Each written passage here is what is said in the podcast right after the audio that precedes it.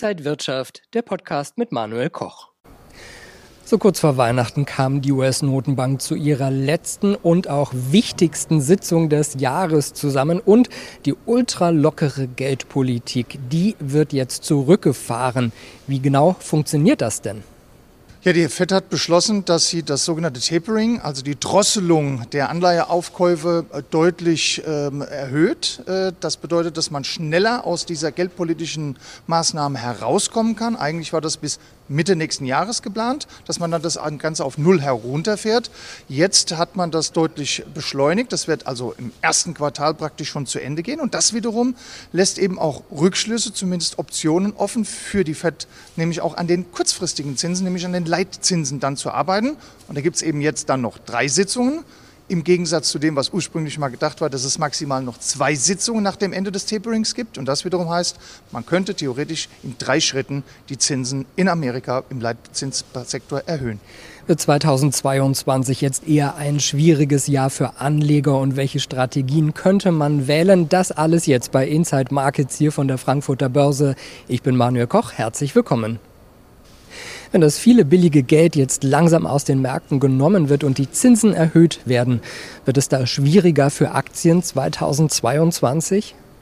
Also das, was an den Börsen am wichtigsten ist, ist Planbarkeit. Ähm, und äh, was äh, das Zinsniveau angeht, ähm, man hat auch schon Hossen erlebt, wo man drei oder vier Prozent äh, im Leitzinssektor an Prozenten eben zahlen musste für das Geld.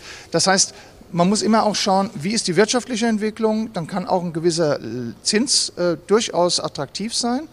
Ich persönlich glaube aber nicht daran, dass wir hier wirklich von der, wenn man so will, von der Zinswende sprechen können, sondern wir haben ein ähnliches Modell schon mal vor, ich sag mal, drei, vier Jahren gehabt, äh, als die FED angefangen hat, aus der Krise, der Finanzkrise heraus, langsam wieder die Zinsen anzuheben eben aber wegen Corona das Ganze wieder zurückfahren musste. Und genauso sehe ich das jetzt auch. Die Zinsen werden zwischenzeitlich jetzt steigen, um die Inflation zu bekämpfen. Aber sobald die Inflation wieder im Griff ist, dann wird man wieder mehr nach den Märkten gucken, nach der Vollbeschäftigung gerade in Amerika gucken. Und dann steht das auf der Agenda. Das heißt, ich glaube nicht an eine Trendwende beim Zins. Ich glaube eine zwischenzeitliche Anziehen der Zügel, das sehe ich durchaus. Der DAX schaut weiter auf Corona und Omikron. Was ist los am deutschen Aktienmarkt?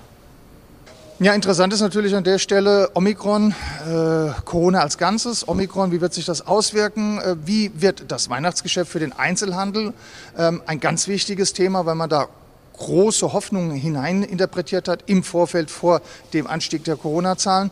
Äh, das sind natürlich Themen und natürlich unter dem Strich auch, wie wird sich die industrielle Seite weiterentwickeln. Allerdings hatten wir da zwischenzeitlich ganz gute Zahlen vom Export und das wiederum lässt Hoffnung, dass das vierte Quartal ähnlich dem dritten Quartal einigermaßen gut laufen könnte. Unterm Strich, wie sollten sich Anleger jetzt für die kommenden Wochen aufstellen?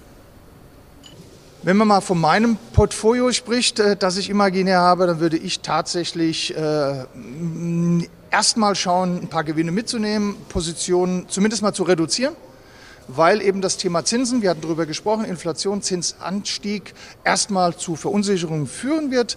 Äh, deshalb sehe ich vielleicht jetzt auf die nächsten zwei, drei Wochen vielleicht sogar nochmal tatsächlich eine Bewegung hin zu einem neuen Allzeithoch. Aber das ist eine Jahresendrallye.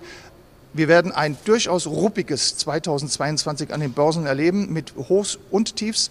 Und äh, deshalb äh, würde ich eher dazu neigen, ein bisschen zu reduzieren, um das Risiko ein bisschen besser im Griff zu haben.